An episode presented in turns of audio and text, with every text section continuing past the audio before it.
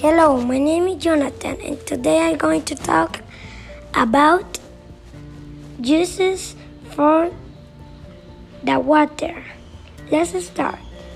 Some uses for the water are take a shower, clean, drink, to have food, to wash your teeth, to cooking, and more things.